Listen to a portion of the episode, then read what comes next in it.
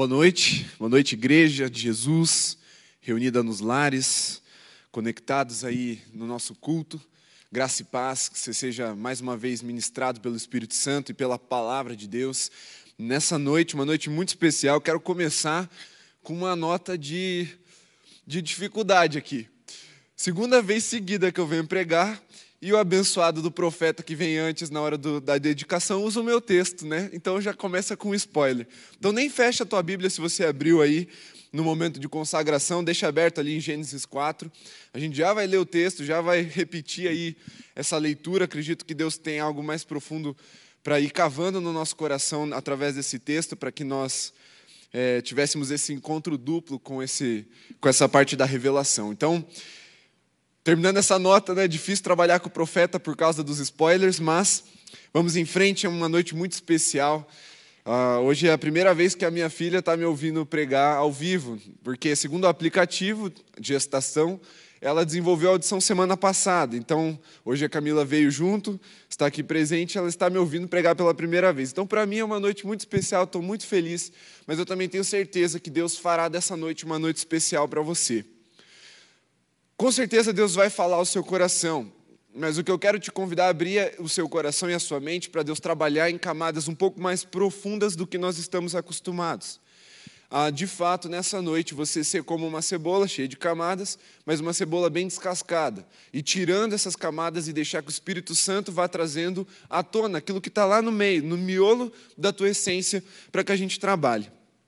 Por quê? Porque estamos numa série de mensagens exemplar. Já ministramos sobre a palavra, o pastor Daniel chegou com o pé na porta abrindo essa série de mensagens. Depois ministramos sobre conduta e depois o pastor João trouxe uma palavra tremenda sobre fé. Hoje damos sequência nessa série sobre pureza, sermos exemplares na pureza. E é uma mensagem que fala muito ao nosso interior, sobre a nossa essência, sobre a nossa identidade, mas também sobre as nossas intenções. E antes de ler o texto, preciso trazer para você a diferença entre pureza e comportamento. Porque ser exemplar no comportamento ou na conduta é muito parecido com ser exemplar na santidade ou na pureza. Normalmente a gente confunde essas duas coisas porque uma acaba abraçando a outra. Elas precisam andar juntas, mas por definição elas são diferentes. A pureza, ela vai trabalhar as nossas intenções. Aquilo que está dentro de nós, aquilo que não é visível, aquilo que é difícil a nossa mente discernir racionalmente.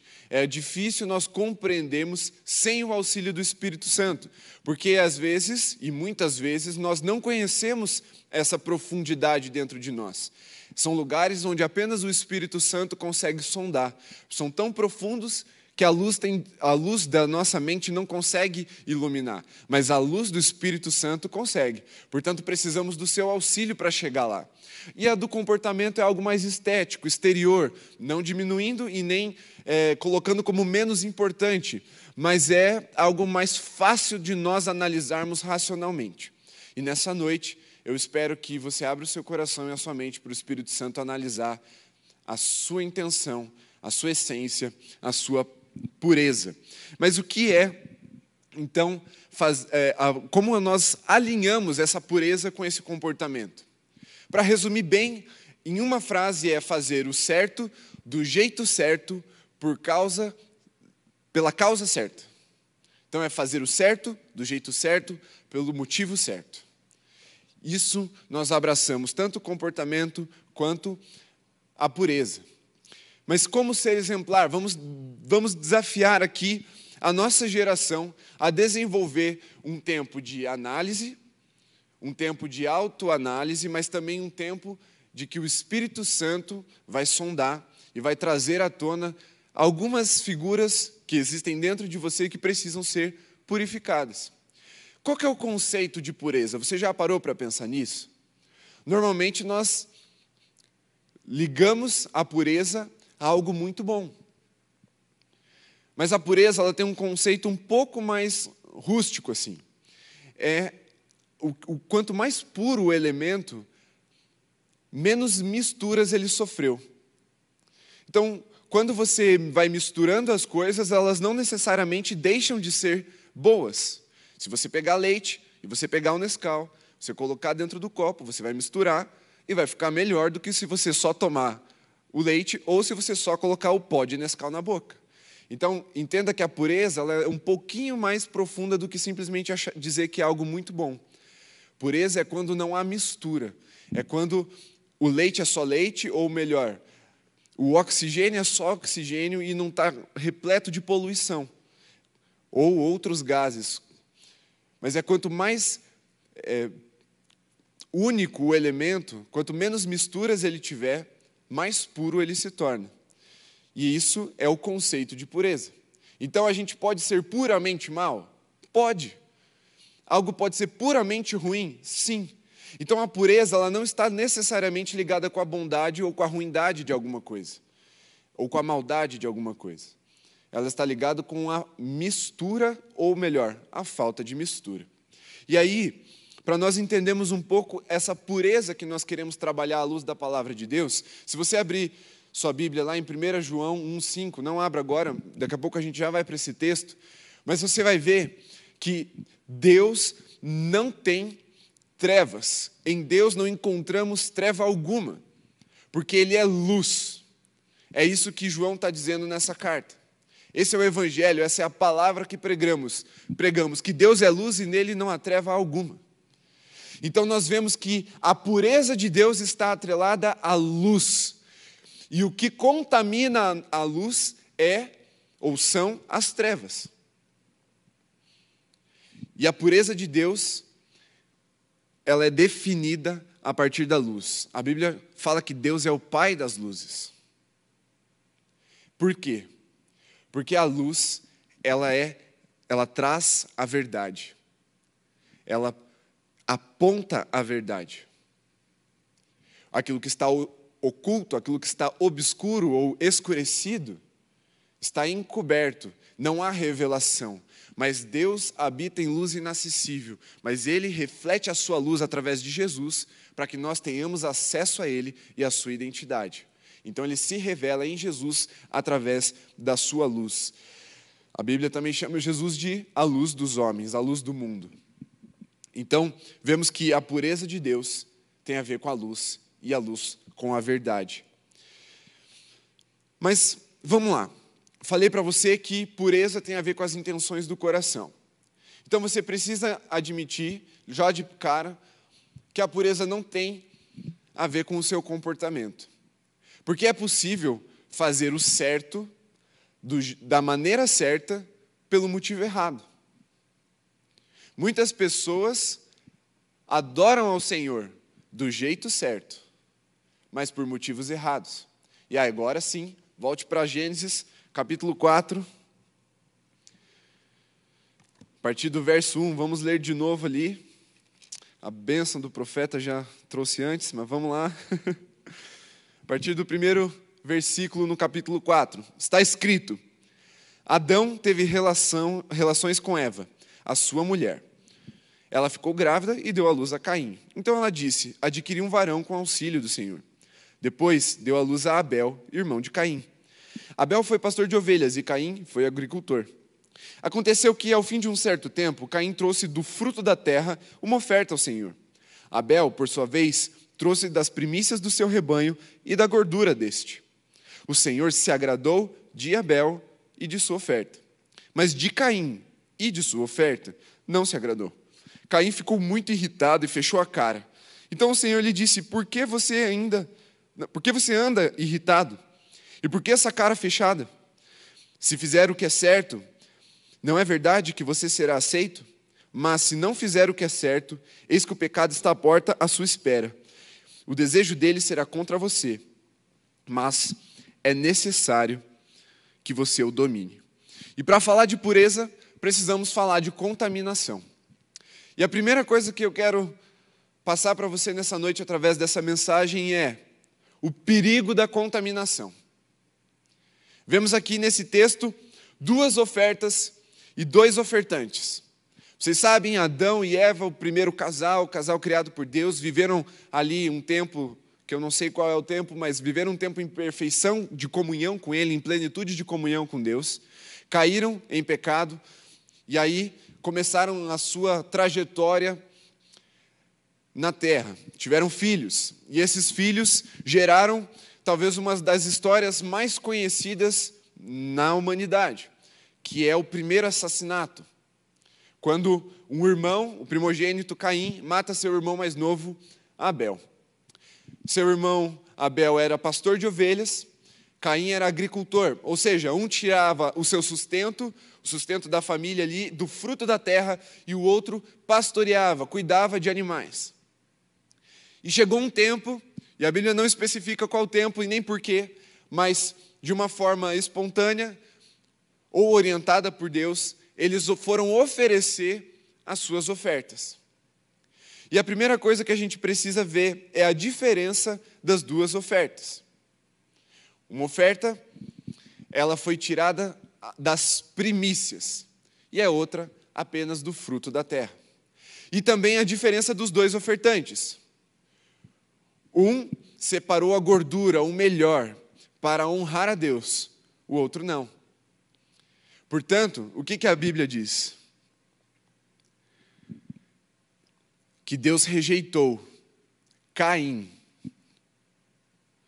Primeiro Deus rejeitou o ofertante, e depois Deus rejeitou a oferta.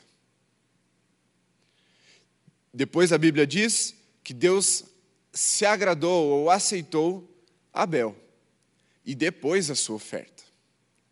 E aqui a primeira lição que a gente pode tirar desse texto é que o olhar de Deus penetra a nossa alma e vai até as nossas intenções. Porque a forma da oferta não foi repreendida. Os dois ofertaram de duas formas diferentes, mas a primeira repreensão, a primeira rejeição da parte de Deus é pela intenção do ofertante. Nós vemos aqui o fator de aceitação, a pureza. A Bíblia diz que Deus aceitou Abel. Primeiro, o seu coração foi analisado. Primeiro, a palavra de Deus, o retorno de Deus é de, de acordo com o coração que Abel tinha. Depois, Deus passa a sua análise para a oferta. Nós também encontramos aqui o fator de rejeição da parte de Deus que é o que? A impureza. Deus rejeitou Caim e a sua oferta. Ou seja, a estética da oferta de Caim não conseguiu maquiar aquilo que estava em seu coração. Portanto, Deus primeiro o rejeita, falando não. E se Deus rejeita o coração do ofertante, a oferta não é bem-vinda. Deus rejeita também a sua oferta. E não importa o que eu e você façamos, pode ser o melhor aos olhos humanos, pode ser o mais elogiado pela boca dos homens.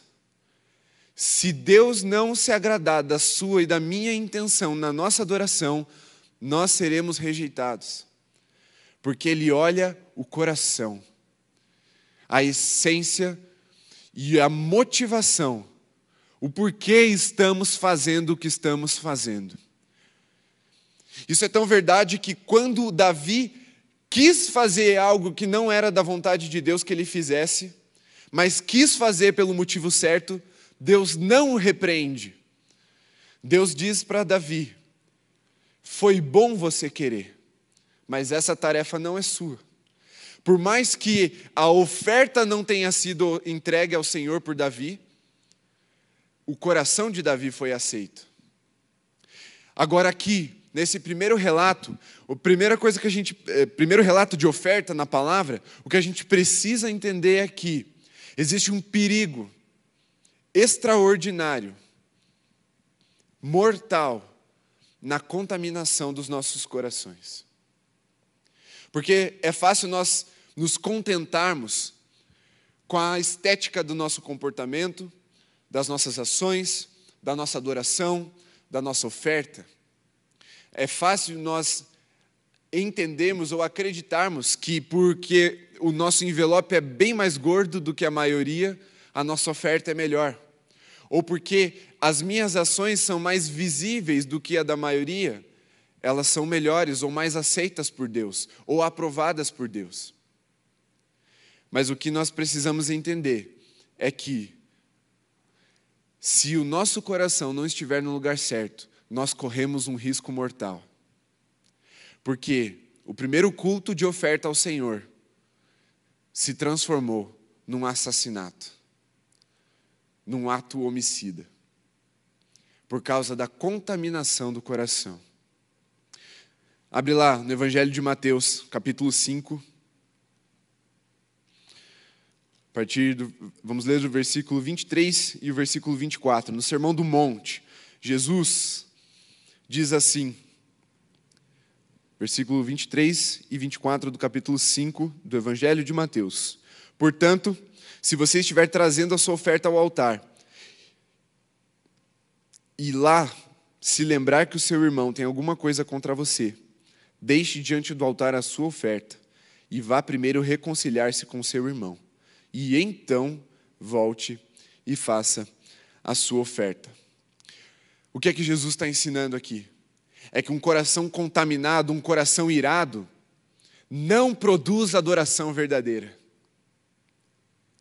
E o que nós, seres humanos, podemos oferecer, nós, seres humanos feitos de carne e osso, podemos oferecer a um Deus espírito, soberano e criador de todas as coisas que ele já não tenha? Nada. Por isso ele não está preocupado com a oferta em si, ele está muito mais interessado no coração do adorador, no coração do ofertante. E aqui é a importância da pureza, porque o contexto desses versículos do Sermão do Monte é Jesus falando sobre a ira, um ensino a respeito da ira. E Jesus está falando que um coração irado não produz adoração verdadeira. A pureza, ela é precedente à adoração. E sem pureza não veremos o Senhor, sem pureza não agradaremos o Senhor. Sem pureza, a nossa oferta, a nossa adoração pode se tornar um ato homicida. Tamanha a seriedade, o perigo da contaminação dos nossos corações. Por isso, nessa noite, o Espírito Santo nos chama a um alerta. Precisamos manter uma sondagem constante para que não caiamos em atos homicidas. Esteticamente, eles serão adoração, eles serão oferta, mas dentro de nós já teria nascido um pecado e um pecado que traria a morte. Assim como aconteceu com Caim, que ofertou ao Senhor com o coração contaminado. Se nós continuarmos uma vida religiosa, de adoração, sem sondarmos o nosso coração, até alcançarmos a pureza no Senhor, possivelmente as nossas vidas trarão morte sobre nós e sobre os nossos irmãos. Esse é o perigo da contaminação. Caim ficou muito irritado, diz o texto.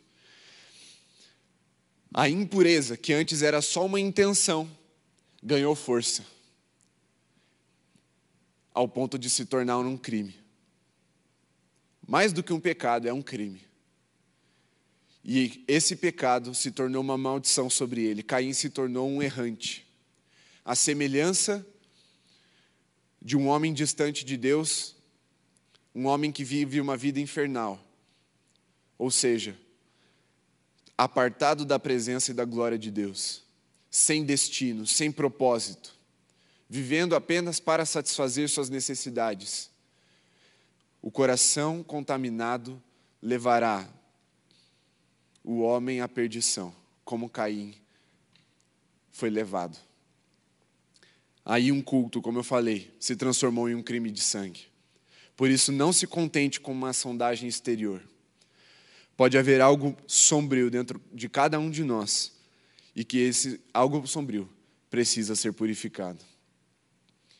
Quando nós formos analisar as nossas próprias vidas, quando nós vamos tomar a ceia e o pastor, após ter sido servido o cálice e o pão, ele dá aquela orientação de sondarmos o nosso coração, mais do que saber se eu pequei ou não na, nas minhas ações, nas minhas atitudes, no meu comportamento, no meu procedimento, eu preciso passar a analisar também as intenções daquilo que eu acertei, daquilo que pareceu correto.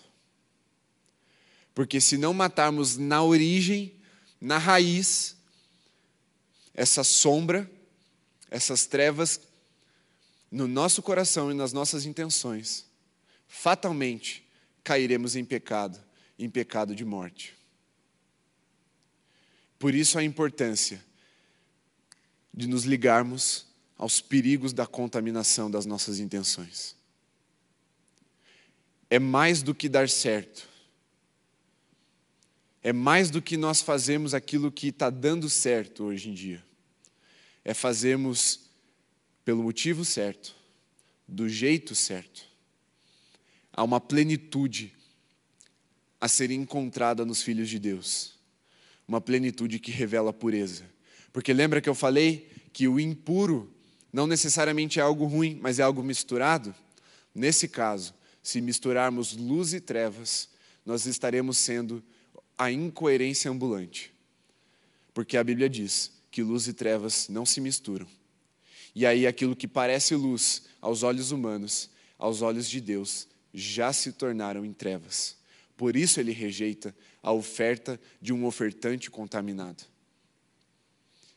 Mas nós precisamos analisar essa contaminação um pouco mais profundamente. Então, primeiro, o perigo da contaminação é de cedermos ao pecado, o pecado toma conta de nós e a nossa adoração, o nosso culto se tornar em um crime de sangue. Segundo, existem pelo menos dois tipos de contaminação no espírito, nas intenções. Vamos lá, abre a sua Bíblia lá no final, 1 João, primeira carta de João, não se confunda com o Evangelho, no primeiro capítulo, a partir do versículo 8, vamos até o 10. Diz assim: Se dissermos que não temos pecado nenhum, a nós mesmos enganamos, e a verdade não está em nós. Se confessarmos os nossos pecados, Ele é fiel e justo para nos perdoar dos pecados e nos purificar de toda injustiça. Se dissermos que não cometemos pecado, fazemos dele um mentiroso e a sua palavra não está em nós. Então, o que é que nós aprendemos nesse texto?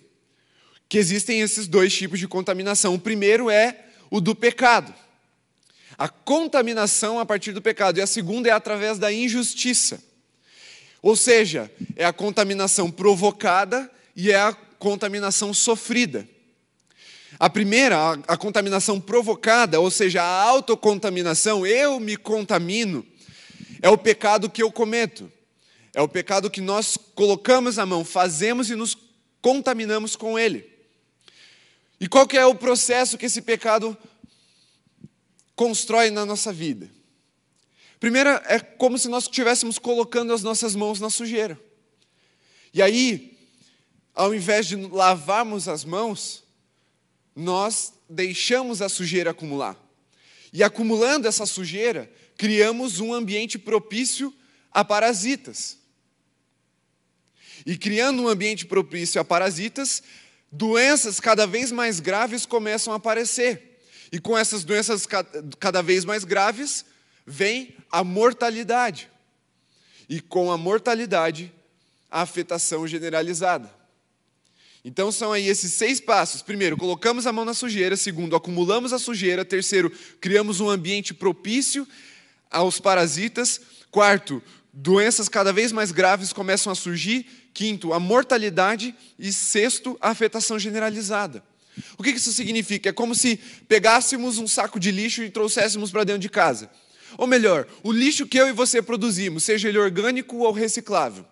E ao invés de tirar esse lixo todo dia ou regularmente, de acordo com a, o recolhimento da sua cidade, do lugar, do bairro que você vive, nós deixássemos esse lixo lá, acumulando. O lixo que nós produzimos, que você produz. E aí você, aquele lixo começa a acumular. E aí, o que é que começam a aparecer ali no seu apartamento ou na sua casa? Baratas, moscas, em casos mais sérios, até ratos.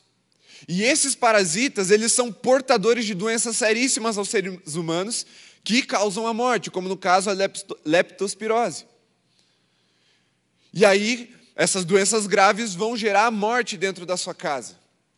E a morte, um corpo em decomposição, vai gerar uma afetação generalizada, porque além do mau cheiro, outras doenças começam a vir, as pessoas precisam despender de atenção, gastos e uma série de outras resoluções legais para tirar aquele corpo dali. Aí vem o luto, e aí todo mundo é afetado. E nossa vida, quando nos contaminamos com o pecado, é da mesma forma. Começamos apenas com um lixo que não tiramos, e terminamos gerando morte no nosso, ao nosso redor. Esse é o pecado que nós nos autocontaminamos. É quando a gente põe a mão na sujeira. Mas também tem um segundo tipo de pecado, que é de contaminação, que é a injustiça, que é a, a contaminação que nós sofremos. Ou seja, é quando alguém peca contra nós. E aí, ao invés de ser um lixo que eu e você produzimos na nossa casa, é como se um vizinho pegasse o lixo dele e jogasse sobre o nosso terreno. Então a nossa janela lá está aberta, um dia de sol, entrando aquele aroma fresco da primavera, e teu vizinho, aquela bênção, vai lá, pega o lixo dele, joga por cima do muro e entra na tua janela. E aí, ao invés de tirar o lixo, todos os outros passos são iguais desses seis. Acumulamos, criamos um ambiente propício a parasitas, doenças cada vez mais graves, mortalidade e afetação generalizada. Você percebe que o primeiro passo é totalmente diferente, a origem é totalmente diferente, mas a estrutura de morte que se constrói a partir delas é a mesma. Porque o inimigo ele joga desses dois lados. Ele primeiro trabalha através da culpa, o nosso próprio pecado. Mas ele também usa a vida dos nossos irmãos e dos, das pessoas, não precisa aqui ser irmão na fé, qualquer pessoa ela tem um potencial de te ferir então, de cometer uma injustiça, um pecado contra você, mas se a janela estiver aberta e o lixo não for retirado do mesmo jeito como no primeiro jeito de contaminação, a estrutura que vem em cima disso é a mesma. E aí, como eu já expliquei, vai gerar morte e uma afetação generalizada. Duas origens, a mesma estrutura. Duas formas de purificação mas a mesma estrutura de redenção. Quais são as duas formas de purificação? A primeira, nós vemos aqui, versículo 9: Se confessarmos os nossos pecados, Ele é fiel e justo para nos perdoar. A primeira forma é o perdão. É quando abrimos o nosso coração, confessamos ao Senhor os nossos pecados, ou seja, assumimos a responsabilidade. Confessar pecado não é citar que o pecado está ali. Não é dizer assim, Senhor, hoje eu roubei, mas é porque eu estava com fome, porque ninguém me deu nada para comer. Em outros casos, vamos pegar um caso mais próximo da nossa realidade. Senhor, eu queria muito aquele celular, mas minha mãe e meu pai não me deram. Então eu fui lá e invejei o celular do meu amigo ou da minha amiga. Ou aquele emprego, aquela, promoção era para ser minha. Eu devia ter sido escolhido, mas o chefe escolheu o outro. Por isso eu odeio meu chefe, eu odiei o meu chefe naquele momento. Isso não é confessar pecado. Você está citando um pecado que é seu, mas confessar pecado é muito mais do que citá-los diante de Deus numa oração.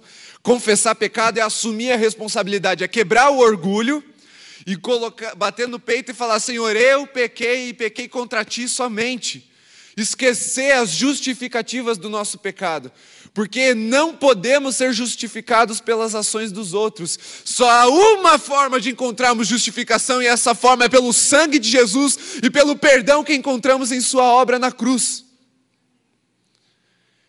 Mas pedir perdão é assumir a responsabilidade, arrepender-se. Então, fui eu que pequei, Senhor, eu não quero mais. Eu não quero mais fazer isso. E aí você gerar uma mudança.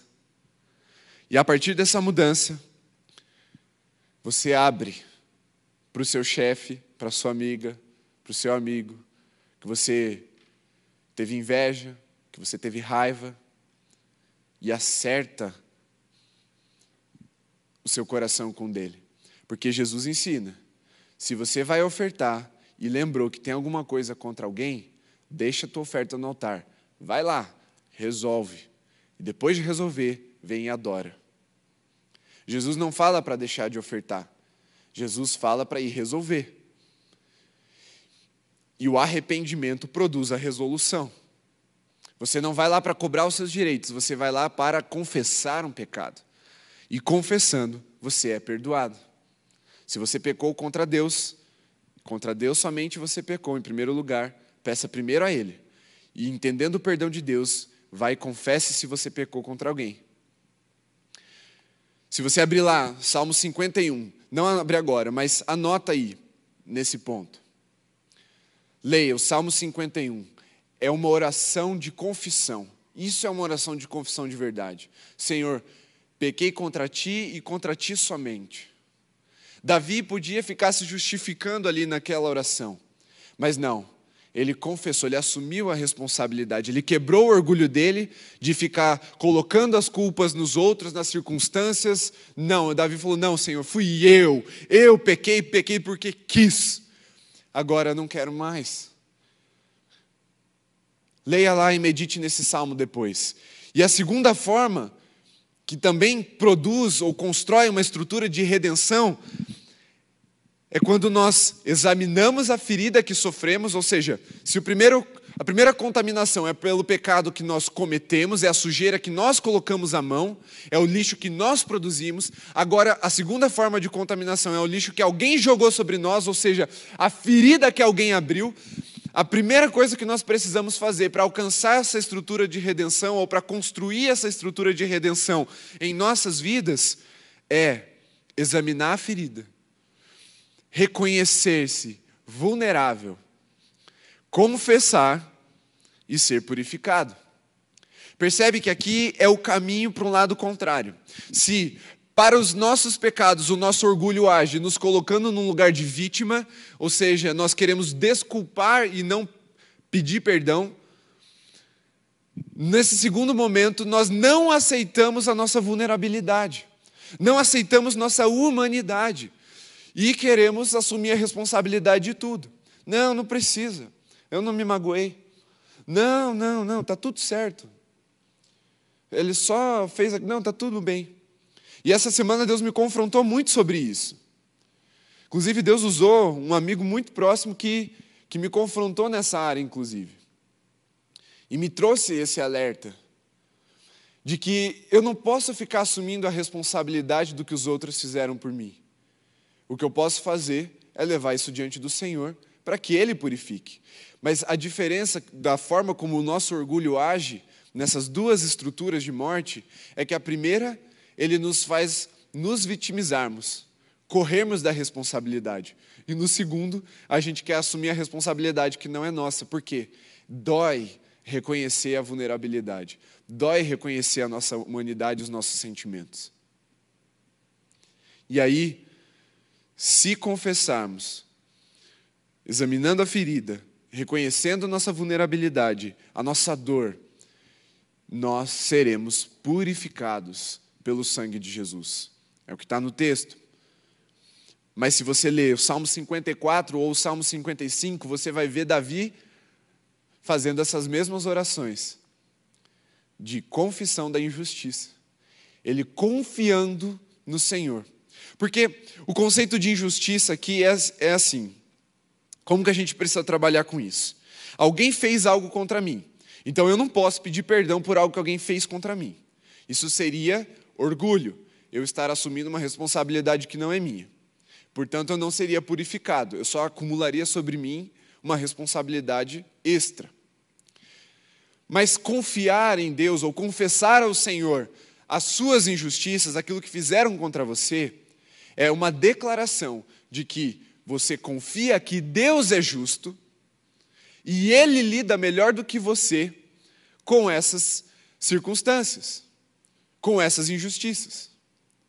Portanto, confiar em Deus é colocar nas mãos dele aquilo que aconteceu. É colocar o seu coração ferido, amargurado, magoado, injustiçado no coração dele. Por quê? Porque a mágoa contamina o coração do adorador. Existe o pecado, mas existe a injustiça. E os dois levam ao mesmo fim, um fim de morte, um fim de rejeição. Por isso que existem muitas pessoas dentro da igreja que não conseguem prestar uma adoração agradável ao Senhor.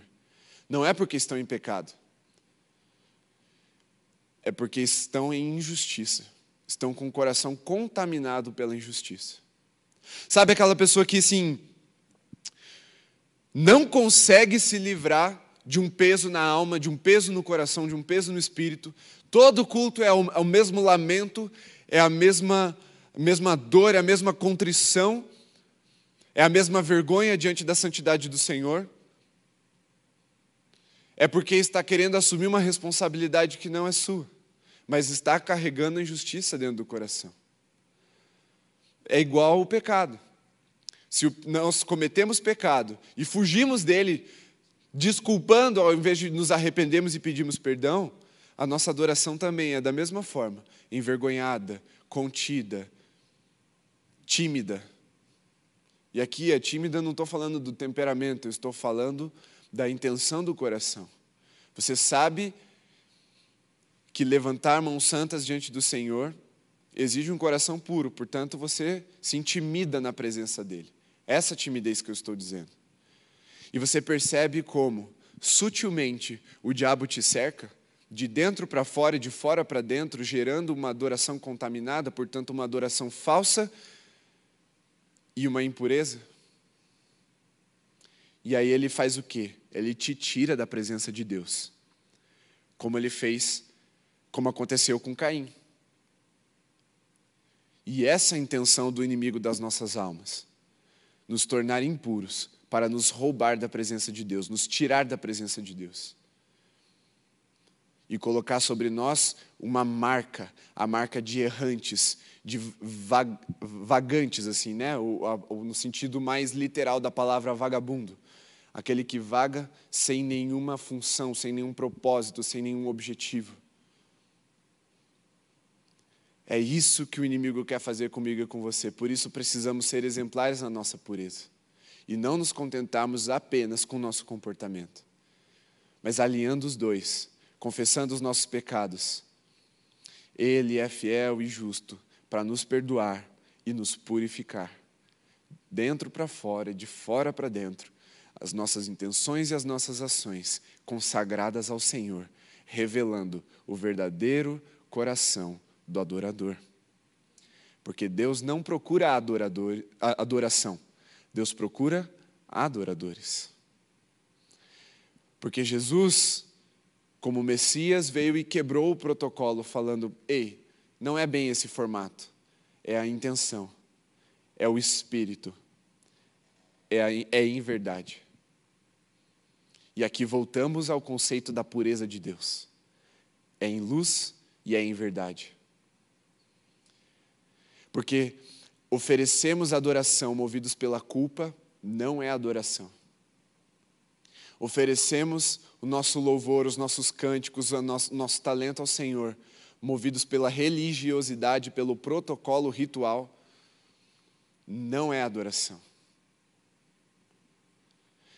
Então, entendendo essas duas, essas duas formas como o inimigo trabalha nas nossas vidas para nos contaminar, entendemos também essas duas formas de redenção que Jesus constrói nas nossas vidas. Aos pecados que cometemos, arrependimento, confissão e perdão. Aos pecados que sofremos ou às injustiças que sofremos, confissão, abrir o coração para o Senhor, colocar a sua ferida nas mãos dele e deixar que o sangue dele te purifique dessa injustiça. Porque os dois contaminam os dois geram morte. Os dois geram impurezas. Quando Jesus senta ao lado do gasofilácio, ou perto do gasofilácio, e as pessoas estão trazendo ofertas, ele está olhando um monte de gente depositar a sua oferta ali. E aí, uma pessoa, uma viúva, que colocou duas moedinhas, ele faz o culto parar, ele faz o momento parar. E ele fala: aqui tem uma adoradora. A oferta dela valeu mais do que a de todo mundo. Porque Jesus olhou o coração dela, a pureza dela.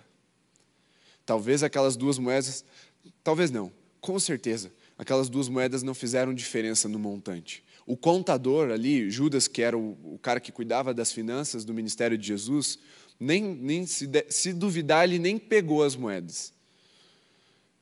Aqui estou falando de forma figurada. Porque para ele não fazia diferença. Para os números não fazem diferença. Mas, de novo, Deus não está preocupado com os números. Deus não é vítima ou refém dos números. Deus é soberano sobre eles. E ele faz com que dois pães e cinco peixes, cinco peixinhos alimentem uma multidão.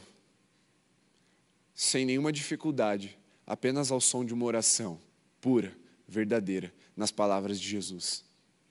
Então, da mesma forma como aquela viúva ofertou as duas moedas com o coração puro, eu e você precisamos nos purificar para oferecermos as nossas vidas no altar do Senhor. Para sermos usados. Porque sabe, eu estava hoje no Instagram, eu vi uns stories de uma jovem nossa aqui, e ela foi fazer cookies, né? Bolacha, biscoito, depende da região do país que você está falando, que você está ouvindo. E a primeira fornada saiu direitinho, a segunda ela queimou tudo. Mas sabe, ficou bem bonito, porque parecia negresco. Aquela bolacha ou bono ou negresco, assim, bem, bem. Ou óleo também, né? Que agora é mais da moda. Aí, se você olhar e falar assim, é uma bolacha, é possível que todo mundo acredite e fique com vontade de comer as duas, pensando que são sabores diferentes. Mas se você morder aquela escura, você vai sentir um gosto de queimado, de carbono. Da mesma forma, quando nós colocamos a nossa oferta no altar do Senhor e o fogo começa a queimar, ele sente o cheiro. Porque o fogo traz revelação. E aqui é o nosso terceiro ponto. Então, primeiro, os perigos da contaminação, ou o perigo da contaminação, é trazer morte. Segundo, os dois tipos de contaminação. E terceiro, a pureza alcançada pelo fogo. Abre lá, primeira carta de Pedro, capítulo 1, a partir do versículo 6. Volta algumas páginas. Se sua Bíblia tem uma letra pequena, são pouquíssimas páginas. Nós vamos ler a partir do 6, vamos até o 9. Primeira carta de Pedro, capítulo 1, versículo 6. Está escrito: Nisso vocês exultam, embora no presente, por breve tempo, se necessário, sejam contristados por várias provações, para que uma vez confirmado o valor da fé que vocês têm, muito mais preciosa do que ouro perecível, mesmo apurado pelo fogo, resulte em louvor, glória e honra na revelação de Jesus Cristo. Mesmo sem tê-lo visto, vocês o amam. Mesmo não o vendo agora, mas crendo nele, exultam com uma alegria indescritível e cheia de glória, obtendo o alvo da, dessa fé, a salvação da alma. Qual que é o processo de purificação do ouro? Porque aqui Pedro está dizendo que a nossa fé ela precisa ser mais pura do que o ouro purificado, do que o ouro purificado que é perecível. E eu não sei você, mas o ouro ele não perece. Não sei se você sabe, mas o ouro não é bem um, um elemento que perece assim. A figura que Pedro está usando é que até um, um elemento como o ouro, um metal precioso como o ouro, que não enferruja, que não oxida, que não fica velho com o tempo, vai passar. Mas a fé, a pureza dos filhos de Deus vai alcançar a eternidade. E qual é o processo de purificação do ouro? O ouro ele é encontrado numa forma bastante rústica, normalmente em pequeníssimas pedras, dentro de outras pedras ou ao redor de outras pedras. Ele está contaminado, ele não é puro, ele é cru. E aí o garimpeiro, quando ele está na rocha, ele vai lá tira um pedaço. E esse pedaço precisa ser purificado. Só que quando você coloca essa rocha crua no fogo, não é a rocha que derrete, é o ouro. E aqui o Espírito Santo ministrou ao meu coração dizendo que quando somos purificados, parece que o pecado não está saindo de nós. Parece que quem está sendo destruído somos nós e não o pecado. Quando Deus põe fogo sobre as nossas vidas, quando Ele põe as provações, as dificuldades, os testes, como nós falamos há duas semanas atrás, parece que não está mudando muita coisa no nosso pecado, na nossa contaminação. Mas a gente está sendo moído, parece que estão perdendo a nossa estrutura. E é exatamente isso. Deus não vai mudar o pecado, Deus vai mudar o seu filho, seus filhos, né? Eu e você. Ele vai nos derreter, ele vai nos submeter a esse processo. E as impurezas precipitadas vão ser jogadas fora. Mas quem vai sofrer o derretimento, quem vai sofrer com as altas temperaturas, não é o pecado, é você e eu. E esse processo, aqui Pedro está dizendo que é parecido com o da nossa fé. Em alguns momentos, eu e você podemos perceber que a nossa fé está esmorecendo, está murchando, mas na verdade, ela está sendo purificada pelo fogo do Espírito Santo. Por isso, não desista quando as coisas ficarem difíceis. Não desista quando você for colocado num lugar de altas temperaturas e altas pressões, porque é Deus purificando você, tirando você do pecado. E aí, temos também um outro exemplo bíblico que é o do, do oleiro, Jeremias 17. Quando ele começa a mexer no barro, que é Israel, ou a Israel de Deus, a igreja, as impurezas começam a precipitar. Mas quem está mole, quem está esquisito, quem está rodando, é o barro. E aí, com as impurezas precipitadas, Deus tira. Mas quem muda de forma é o barro, ou seja, é o ouro, ou seja, somos nós. Deus nos transforma pelo fogo do Espírito Santo. E o resultado, finalzinho ali do versículo 9, a salvação da alma. Aqui, esse processo de andarmos próximos ao Espírito Santo, ao fogo dele, que traz luz e calor, nos mostrará se seremos aprovados por Deus ou rejeitados por Ele. Porque Ele mostrará se há pureza em nós. Porque o ouro ele é testado pelo fogo até o último estágio, o estágio de pureza máxima. Porque começa tirando um pouquinho de ouro de um monte de pedra. Depois que esse ouro ele é tirado da pedra, ele é colocado num outro recipiente com mais ouro.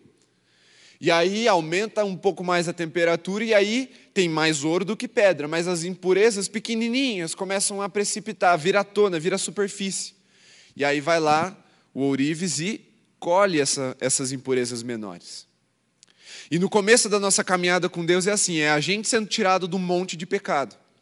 Mas depois de um tempo, depois quando avançamos, passamos de etapa para uma nova etapa da nossa purificação, é o contrário. Aí é um pouco de impureza sendo tirada de um monte de ouro, mas essa impureza está lá dentro. Aos olhos ela não é visível. Por isso somos dependentes do Espírito de Deus para alcançarmos essas impurezas da nossa intenção. É, por, é preciso de alguém que conhece todas as camadas da nossa identidade, do nosso ser, das nossas intenções, para que essas impurezas sejam precipitadas e retiradas. Senão, não conseguiremos. E aí, aquilo que parece ouro puro, na verdade, está contaminado. Não é tão puro assim. Por isso, precisamos nos colocar e nos submeter ao processo de Deus, nos colocar diante de Deus e nos submetemos ao seu processo de fogo. E esse fogo só vem se andarmos próximos à chama, que é o Espírito Santo. Tão próximos ao ponto de compartilharmos do mesmo corpo. Que o Espírito Santo de Deus habite em nós de forma plena. E as nossas vidas sejam uma verdadeira chama ambulante. 1 João, volta lá as páginas de novo, a partir do versículo 5. Está escrito: A mensagem que dele ouvimos e que anunciamos a vocês é esta: Deus é luz e não há nele treva alguma, como eu falei na introdução. Se dissermos que mantemos comunhão com Ele e andarmos nas trevas, mentimos e não praticamos a verdade. Agora, se andarmos na luz, como Ele está na luz, mantemos comunhão uns com os outros, e o sangue de Jesus, seu Filho, nos purifica de todo pecado. Ou seja, o segredo para a purificação está na constância. Andarmos com Deus. Andar com Deus, estarmos sempre na presença dEle, não é nos encontrarmos com Deus, não é sermos visitados por Deus, não é irmos num culto uma vez por semana, é andarmos com Ele constantemente, todos os dias da nossa vida. Segundo, mantemos comunhão uns com os outros. Ou seja, andamos com Deus e andamos com os irmãos. Mas não é um andar de qualquer forma. É andar em verdade e debaixo do sangue de Jesus. Porque ele diz: E o sangue de Jesus, seu filho, nos purifica de todo pecado. Ou seja, os perigos da contaminação são sérios. Existem duas formas de nos contaminarmos, mas o sangue de Jesus e o fogo do Espírito Santo é poderoso para nos purificar de todo pecado e nos levar à salvação. Porque quando nos deparamos com essa realidade interna, parece impossível sermos purificados. E é, se tentarmos com as nossas forças. Mas para Jesus, não. Para o Espírito Santo, não. Por isso, a porta que Jesus abriu nele, em seu sangue, nos leva a um processo de fogo e purificação no seu espírito. E é possível aos filhos de Deus e tão somente aos verdadeiros adoradores serem exemplares na fé. Só uma geração que anda com Deus e em comunhão com os irmãos, debaixo do sangue de Jesus, e movido pelo sangue do Espírito, pelo fogo do Espírito, será exemplar na pureza. E só há um avaliador, só há um atestador que pode dizer se somos puros ou não. É o próprio Deus. Se você chegasse diante de Deus hoje, o que você ouviria dele? Ou melhor, o que você acha que você ouviria dele? Não responda essa pergunta sozinho.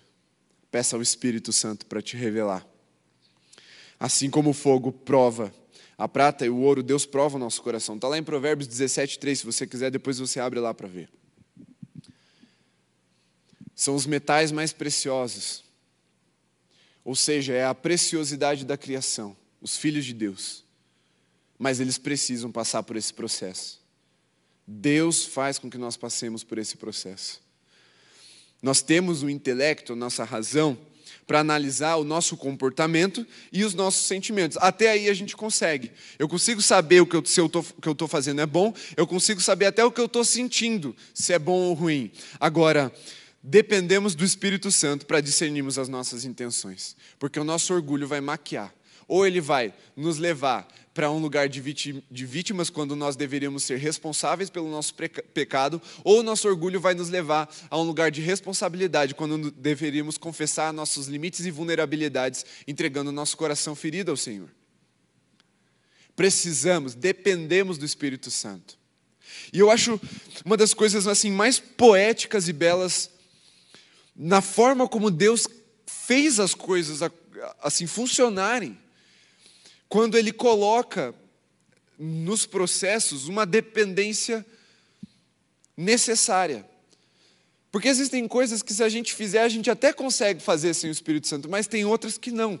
E essa é a parte mais bela da vida com Deus.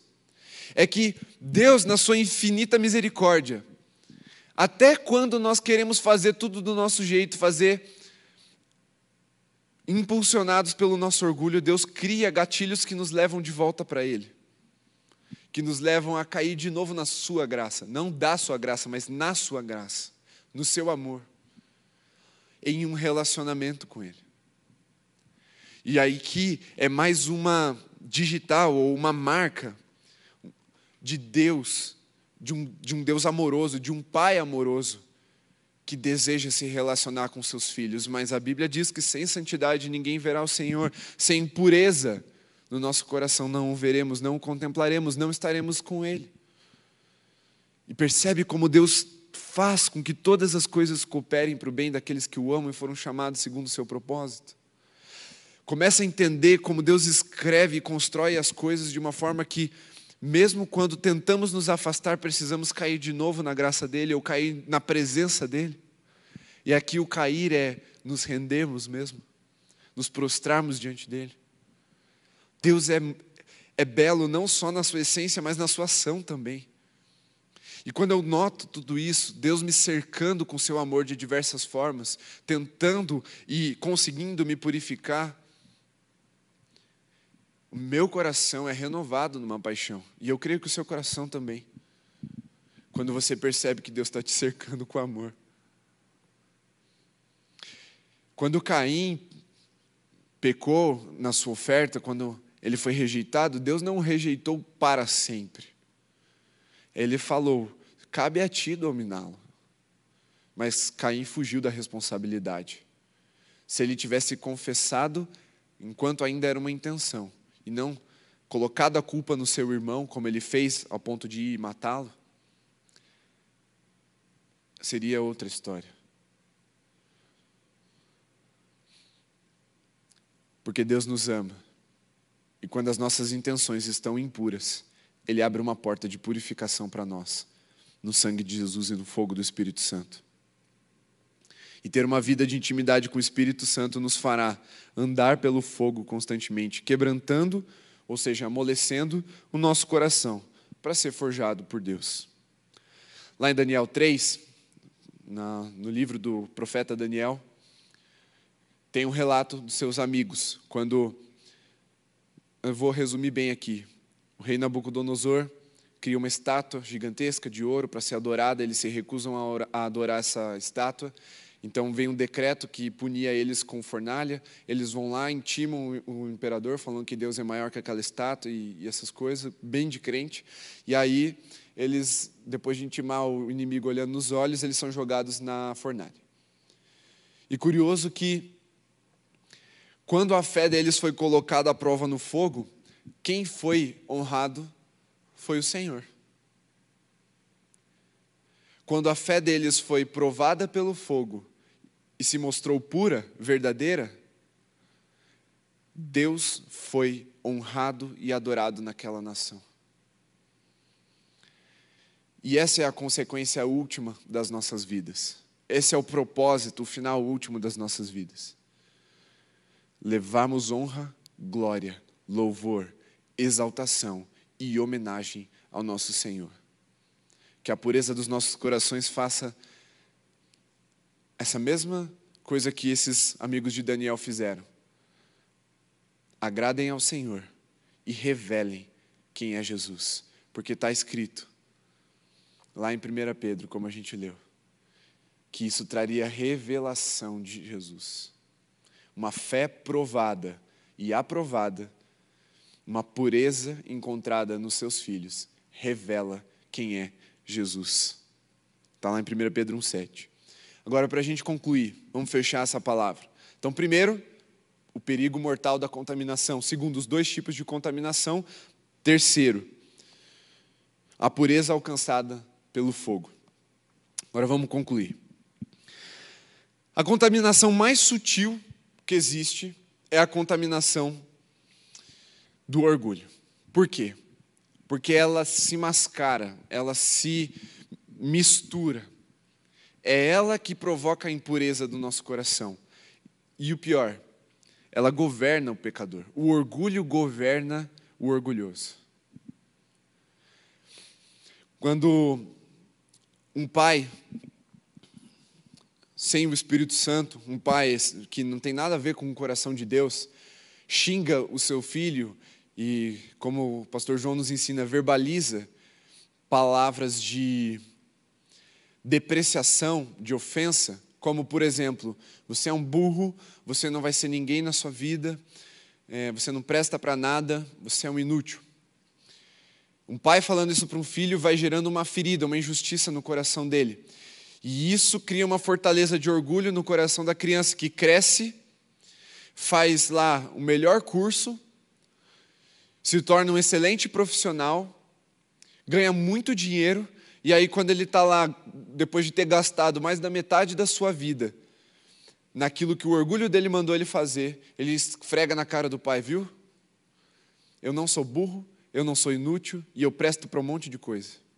Ele fez coisas extraordinárias, coisas boas, mas pelo motivo errado. Com um cabresto que o orgulho colocou na sua vida.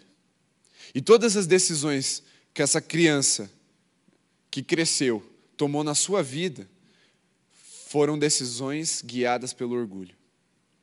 Por isso ele é tão sutil, por isso ele é tão desastroso. Porque mesmo conquistando o mundo, a única coisa que essa alma queria era a justiça. A gente tem vários casos aí, tem o histórias assim, né, que a gente lida semanalmente no gabinete, de pessoas que querem fazer alguma coisa para se provar, porque ouviram palavras injustas na sua infância ou na sua adolescência. Você é feia. Aí a menina passa a se vestir de uma forma provocante para chamar a atenção dos homens. E aí, as, todas as vezes que ela vai escolher uma roupa, não é ela que escolhe a roupa que ela vai vestir, mas é a ferida dela, é o orgulho dela. Um rapaz que teve o seu físico como motivo de piada, seja por ser gordinho, seja por ser magrelo, que vai para a academia e vira um bombadão, e aí a única coisa que ele consegue falar é sobre isso. Ele não consegue faltar à academia nem para um, um, dia de descanso. Eu não estou falando de ser sedentário, estou falando assim de uma vida que aparentemente parece boa, mas existe um cabresto de orgulho guiando. Por isso, para nós concluirmos, nós precisamos olhar para dentro com o auxílio do Espírito Santo, com a chama do Espírito Santo iluminando o nosso interior, para descobrirmos se chegamos até onde chegamos por pelo motivo certo, com pureza no nosso coração, ou porque o orgulho nos trouxe até aqui.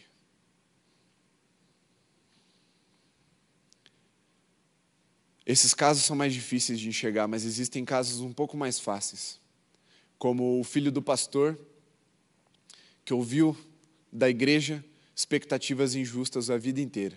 E aí, quando atinge a maioridade, se desvia. Ou filho do crente, de uma forma geral, que viveu debaixo de uma injusta opressão, que não conseguiu ser criança, não conseguiu ser adolescente direito.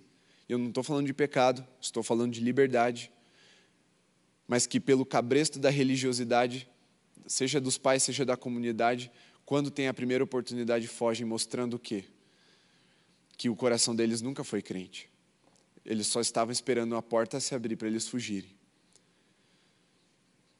E esse orgulho precisa morrer no nosso coração. Não há pureza onde há orgulho. O pecado que há em nós precisa ser confessado, e confessado será perdoado. Assuma a responsabilidade por aquilo que você fez. Não fuja para o lugar de vítima, culpando tudo e todos pelas suas ações contra Deus, pelo seu pecado contra o Senhor. Bata no peito como o publicano na parábola de Jesus, gritando a Deus: Sou pecador. E receba a redenção. Receba o perdão. E a injustiça que há em nossos corações precisa ser confessada, e confessada purificada. Assuma a sua vulnerabilidade, a sua humanidade. Não assuma o que não é seu, sendo orgulhoso demais para chorar na presença de Deus chorar as suas feridas, as suas mágoas, porque Deus está pronto para te curar e para te purificar dessas injustiças. Ele está pronto para te colocar no fogo e te purificar. E, gente, meus queridos irmãos, só tem um jeito de alcançarmos a purificação: é no secreto dificilmente você será tratado assim num tempo de culto. Dificilmente você será milagrosamente purificado no sentido de instantaneidade. São processos. Purificação assim como a santificação, é processo, não é ato, não é instantâneo. Se você não desenvolver, e se eu não desenvolver uma vida no secreto com Deus, de passar tempo, de gastar tempo aos pés de Jesus, não só falando, mas também ouvindo o que Ele tem para dizer, nós não alcançaremos a pureza. Mas no secreto o Espírito Santo trará fogo, e pela luz do fogo trará revelação e com o calor do fogo trará a pureza. Essa é a palavra dessa noite. Uma palavra para dentro, mas que vai definir o destino da sua alma. Não é uma palavra de arrependimento para o filho perdido que estava fora e nem da ovelha desgarrada é uma palavra de arrependimento para o filho que estava perdido dentro de casa e para a moeda que se perdeu dentro de casa. Porque estar na casa do Senhor hoje, aqui em terra, na terra, não significa que seremos levados para a casa eterna de Deus. Mas se formos encontrados, se nos arrependemos e fomos purificados, o Senhor nos levará para habitar com Ele na eternidade. Lucas 15 fala de quatro perdidos: dois dentro e dois fora. Os dois de dentro, como eu citei, a moeda ou a dracma e o filho mais velho. E fala de dois perdidos fora: a ovelha e o filho mais novo, ou o filho pródigo, é o filho gastador. Todos precisam de arrependimento e todos precisam ser salvos. E quando a pessoa está no mundo, ela está o que nós chamamos de desviada. Parece muito nítido que ela precisa de um resgate. Mas nessa noite eu quero te convidar a olhar para dentro e notar nas suas intenções, com o auxílio do Espírito Santo, com a revelação provocada pelo fogo do Espírito Santo, se não estamos perdidos dentro de casa, se você não está perdido dentro de casa. Essa semana Deus me levou a um tempo de me compadecer, não só pelo perdido que está fora, mas de interceder por aqueles que estão perdidos dentro de casa. E, meus irmãos, Deus está aprovando a igreja. As coisas estão ficando cada vez mais evidentes. Ainda dá tempo. Ainda dá tempo de se dobrar diante de Jesus. Sem ninguém estar tá olhando, sem nenhuma religiosidade. E ser aceito por Ele numa adoração pura. Numa oração pura. Sem as regras religiosas e ritualísticas. Sem sequer as regras ortográficas, porque pode ser que o que você precisa fazer nessa noite é quebrantar o seu coração diante do Senhor com um choro, e Ele vai te ouvir e vai te entender, porque o Senhor está resgatando, não só os que estavam perdidos lá fora, mas também está resgatando os que estavam perdidos dentro. E eu creio e eu profetizo essa noite você foi resgatado para dar início a um processo chamado purificação. Que o Senhor se agrade da sua vida, meu irmão. Não porque ela é perfeita, mas porque ela é pura. Não porque ela é extraordinária, não porque o seu talento é único, mas porque ele é puro. Ele só tem um objetivo: adorar e agradar o seu Senhor. Porque o conceito de santidade no no Antigo Testamento, especialmente ali na lei, nos primeiros cinco livros da Bíblia, quando falava que um objeto era santo, não é porque ele era perfeito. Eles nem tinham tecnologia no meio de um deserto para fazer os melhores objetos de adoração. A bacia não, nem devia ser tão boa assim, nem tão, devia ser tão bonita. Os espetos lá que eles usavam para queimar o cordeiro, nem devia ser tão retinho assim, mas eles só tinham uma finalidade: adorar ao Senhor e agradar o seu coração, e isso era santo ao Senhor, isso era puro. Por isso que a sua vida só agrade uma pessoa, o Senhor. Não aos homens, não ao mundo, não ao diabo, mas ao Senhor. Porque em ti foi encontrado pureza. Em ti a marca do sangue de Jesus está evidente. Em ti brilha um fogo poderoso que traz revelação e transformação, que quebranta e que te move. Mas o segredo é a constância, não é o evento. Quando você sujar suas mãos, lave-as. Quando alguém sujar você, quando alguém jogar lixo na sua casa, sua casa aqui é o seu coração. Retire. Passa um pano, um desinfetante. Fala para o Senhor. Confesse para os seus irmãos mais próximos. Não acumule mágoa. E assim, todas as noites antes de dormir, até o teu sono, o Senhor vai prestar atenção e vai reconhecer pureza e adoração, mesmo se você roncar, seu miserável. Porque você deitou limpo. E você não precisa necessariamente fazer para ser aceito. Se você for, se você é, Deus já te aceitou. Porque o sangue de Jesus está sobre você.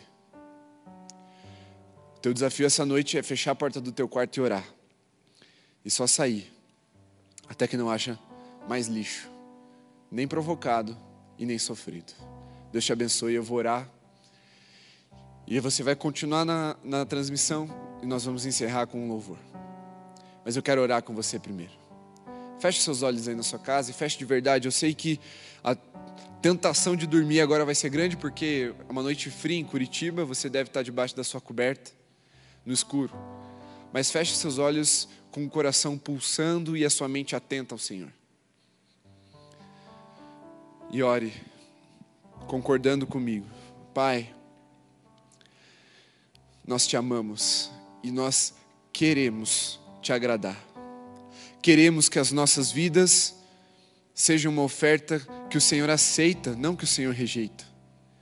Queremos que a nossa alma encontre a salvação, queremos que a nossa fé seja trabalhada pelo fogo e, sendo assim trabalhada pelo fogo, traga a revelação de quem o Senhor é para nós, para os nossos irmãos, para aqueles que ainda não te conhecem. Purifica-nos com o sangue de Jesus, purifica-nos com o fogo do Espírito. E leva-nos a uma relação de pai e filho que revela a pureza, que faz com que ao deitarmos nas nossas camas, o Senhor olha para nós e se agrada de nós. Porque o que podemos te oferecer, Senhor? o que temos para te oferecer que o Senhor já não tenha. Por isso, aumenta o nível da nossa consciência sobre nós mesmos, para que sejamos purificados através da confissão constante. Não nos permita mais, Senhor, acumular o lixo. Põe no fogo para que o cheiro nos incomode, como incomoda o Senhor. Para não aceitarmos mais essa condição impura essa condição maquiada. Mas ensina-nos a tirar o lixo todo dia, Senhor. O lixo que produzimos e o lixo que não temos nem sequer culpa e responsabilidade por isso, mas foi jogado em nossas vidas. Pai, o coração que está ferido, magoado há tanto tempo, está ouvindo essa oração. O Senhor está tocando agora e abrindo uma porta de purificação. Um processo inicia agora na vida desse irmão que está confessando a mágoa de 16 anos, Senhor. São 16 anos lidando com essa mágoa.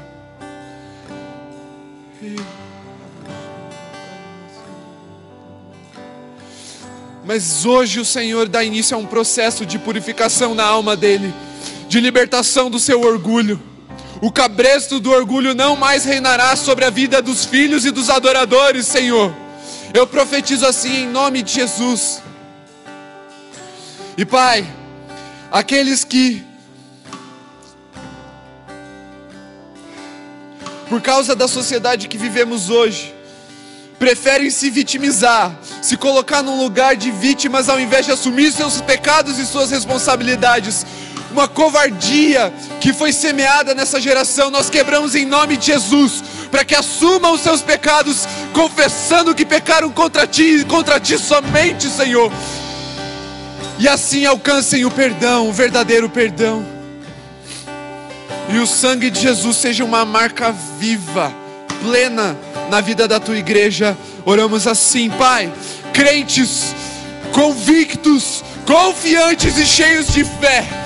Porque sim, o Senhor já nos trabalhou na palavra, o Senhor já nos trabalhou no comportamento, o Senhor nos trabalhou na fé. Nessa noite eu creio, o Senhor dá início a um processo de purificação e nos levará à plenitude de sermos exemplares também no amor, como a tua palavra diz sobre nós plenitude nessa geração, Senhor, eu profetizo.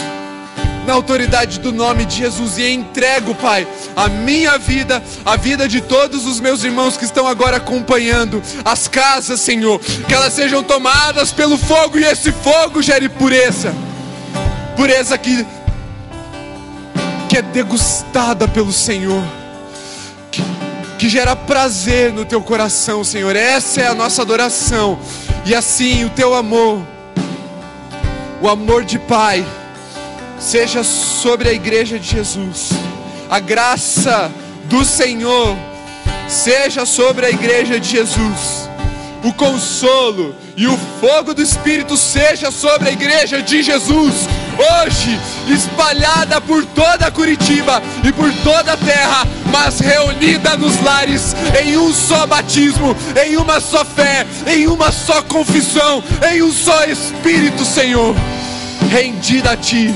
Seja assim para a Tua glória, em nome de Jesus. Amém, Senhor.